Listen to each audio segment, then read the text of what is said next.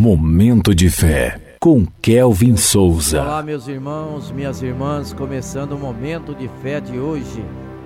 Do mundo não levamos nada.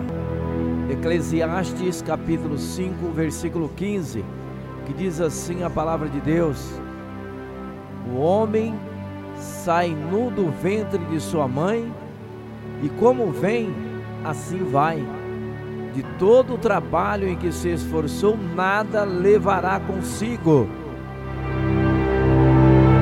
Momento de fé. O versículo de Eclesiastes nos oferece uma profunda reflexão sobre a efemeridade da vida terrena e a futilidade de acumular riquezas materiais.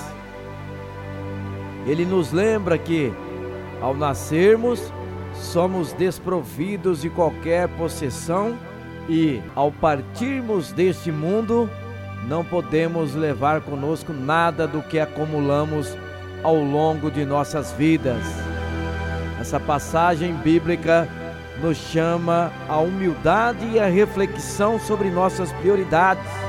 Com frequência, somos tentados a buscar a felicidade na busca implacável por riquezas, poder e sucesso material. No entanto, o livro de Eclesiastes nos lembra que essas buscas são fúteis, pois tudo o que conquistamos nessa vida é transitório. Em vez de nos concentrarmos na acumulação de bens materiais, somos chamados a investir em coisas eternas como o amor, a compaixão, a bondade e a justiça. Devemos buscar um relacionamento profundo com Deus e com nossos semelhantes, pois são essas relações que perdurarão para sempre. Além disso, a passagem nos convida a sermos bons administradores dos recursos que Deus nos confiou, usando-os para abençoar os outros e fazer o bem. Devemos lembrar que somos apenas administradores temporários desses recursos e um dia prestaremos conta de como os utilizamos.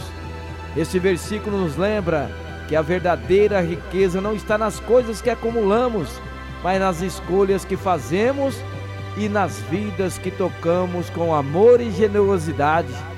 Devemos viver com gratidão, humildade e a consciência de que ao final de nossa jornada terrena, o que realmente importa é o legado espiritual que deixamos para trás.